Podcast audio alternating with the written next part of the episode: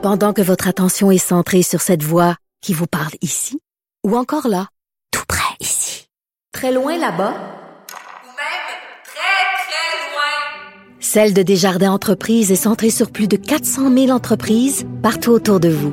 Depuis plus de 120 ans, nos équipes dédiées accompagnent les entrepreneurs d'ici à chaque étape pour qu'ils puissent rester centrés sur ce qui compte, la croissance de leur entreprise.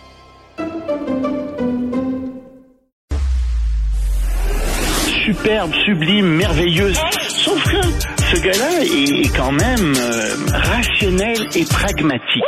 Et ça pose un très grave problème. Je t'assure qu'il n'y a aucun politologue sérieux qui va te dire Un politologue, pas comme les autres. Loïc Passy. c'est pas le temps de faire ça. Loïc, bonjour. Salut Benoît. On n'allumera pas une chandelle sur le gâteau hein, du premier anniversaire. Non, c'est pas une chandelle. Euh, c'est, c'est, et surtout pas non plus un, un mini feu d'artifice. Euh, ça serait du plus mauvais goût. Mais ce que j'aimerais faire quand même, c'est un peu un hommage euh, aux Ukrainiens et euh, te dire, euh, regarde, les Ukrainiens ont fait des sacrifices énormes.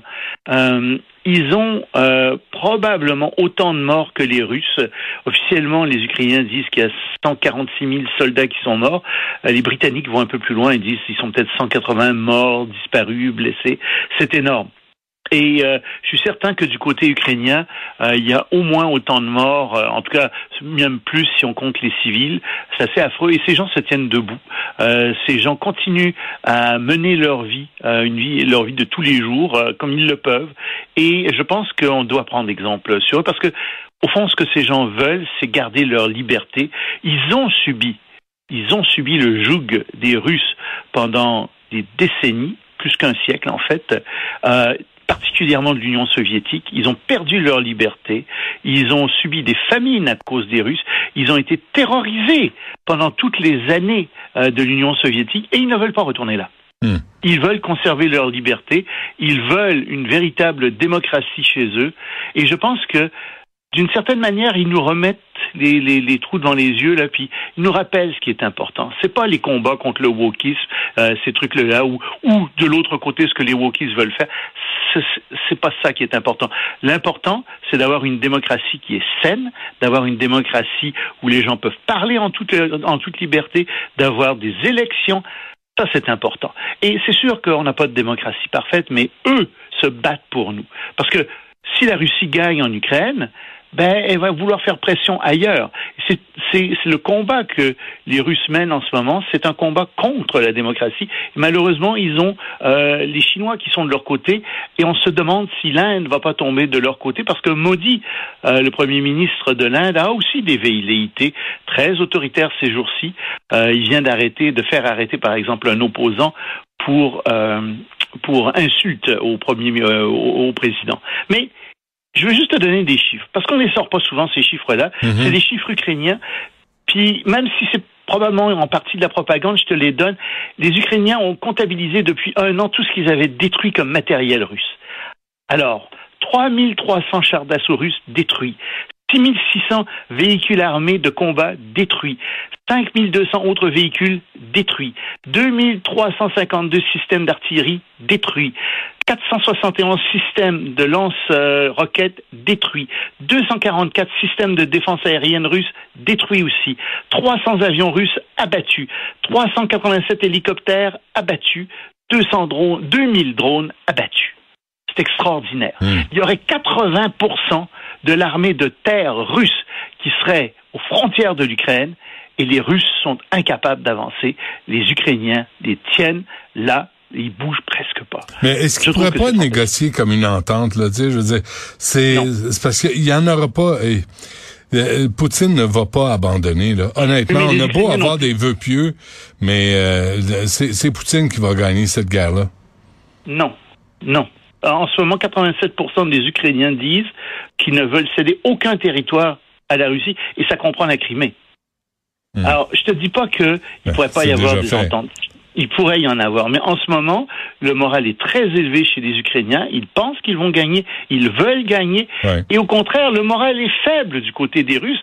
Et l'armée russe s'est montrée incompétente tellement que Poutine ressort encore sa menace nucléaire.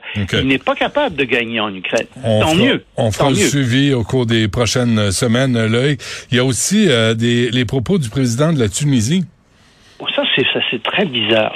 Et ça fait aussi un peu peur parce que lui a expliqué que, euh, en fait, il y avait des ordres d'immigrants clandestins qui envahissaient la Tunisie, euh, qu'il y avait un, complot international euh, pour changer la démographie de la Tunisie, euh, que des gens avaient reçu des montants d'argent énormes pour que des, des, des, des immigrants subsahariens se rendent en Tunisie. Il y en aurait entre 3 000 et 50 000, on ne sait pas trop. Remarque que la moitié s'en va en Europe. Mais ce qui est très curieux là-dedans, c'est qu'il reprend toutes les théories du complot de l'extrême droite en Europe. Hmm. Et euh, ce qui est très curieux, c'est que il mousse donc un sentiment très anti-immigrant, euh, et, et on trouve ça de plus en plus au Maghreb, parce que c'est vrai que le Maghreb sert de, de- de- de tremplin beaucoup pour l'Europe, mais il y a beaucoup de gens euh, du sud, donc du Sahara, qui euh, s'installent dans le Maghreb de plus en plus, et euh, ça effraie beaucoup de gens. Beaucoup de gens se disent, mais qu'est-ce que c'est que ça? Qu'est-ce qu'on est en train de faire là? Euh, Est-ce qu'il s'agit d'un vrai problème? Oui, il s'agit d'un vrai problème. Mais est-ce que, d'autre part, c'est pas très exagéré de tenir des propos incendiaires comme ceux euh, du président euh, de, de, de la Tunisie? Et, et effectivement, euh, il semble qu'il y ait de plus en plus d'immigrants en Tunisie, parfois des étudiants hein, qui viennent du sud, euh, donc euh, qui viennent euh, du sud saharien, qui disent euh, ben on a peur de sortir de chez nous maintenant euh, parce qu'il y a un niveau de violence dans la société tunisienne envers les immigrants qui est en train d'augmenter. Donc euh, ça va pas très bien en Tunisie. Et euh, avant qu'on se quitte, Loïc, ce qui se passe en France, c'est troublant aussi, là, la sécheresse. Grande sécheresse, c'est la pire sécheresse depuis 1959. Il n'y a pas plu sur la France, ou à peu près pas. Euh, et on n'avait pas vu ça depuis des années. Remarque en même temps, au Brésil, c'est l'inverse. Euh, il y a trop de pluie. Euh, et quand on regarde le tableau des températures dans le monde, par exemple, ça vient de sortir aux États-Unis, dans toutes les villes du Nord, en 30 ans, la moyenne des temps, c'est réchauffé, je l'ai en Fahrenheit, mais c'est quand même réchauffé de 4 à 6 degrés Fahrenheit. Mm. Euh, c'est énorme, ça, Mm, sur 30 ans. Et, et donc, oui, encore un effet des changements climatiques.